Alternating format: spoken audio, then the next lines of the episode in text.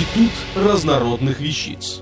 Официальный подкаст интернет-журнала школа жизни.ру. Алексей Теплов. Когда взрывается природный газ? Во время холодов увеличивается потребление природного газа.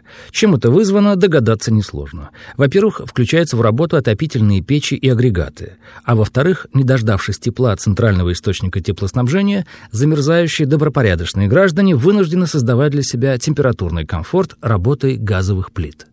Действительно, природный газ является дешевым и доступным топливом. Поднес спичку, и вот тепловая и даже световая энергия. Ей достаточно легко управлять и пользоваться. Но все ли так надежно и просто?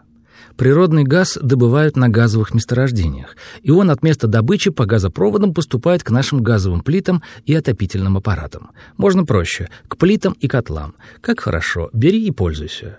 Так мы берем и пользуемся. Свои действия довели до автоматизма. Зажигаем спичку, подносим ее к газовой горелке, открываем кран.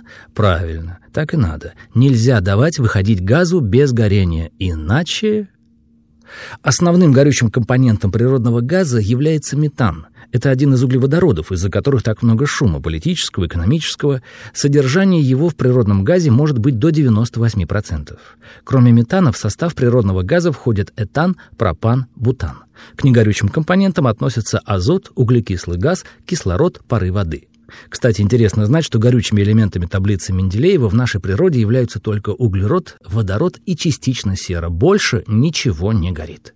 Метан в смеси с воздухом в 5-15% случаев взрывоопасен, то есть при внесении огня смесь мгновенно воспламеняется и выделяет большое количество тепла.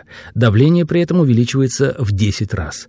Что это такое и как это выглядит, пояснять не буду, поверьте автору. Страшно. Представим себе, пусть это будет страшный сон, что в помещении, у которого внутренний объем 100 кубических метров, оказалось от 5 до 15 кубических метров природного газа. Замечу сразу, что специфический запах при этом будет невыносимым. И вот туда направляется кто-то в ночной рубахе, колпаке и со свечкой в руках. Ему так хочется узнать, что так противно воняет. Не узнает, не успеет.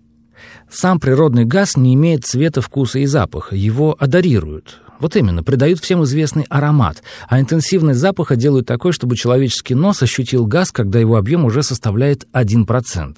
Это значит, что еще 4% и страшный сон с кем-то в ночной рубахе, колпаке и свечкой в руках станет реальностью.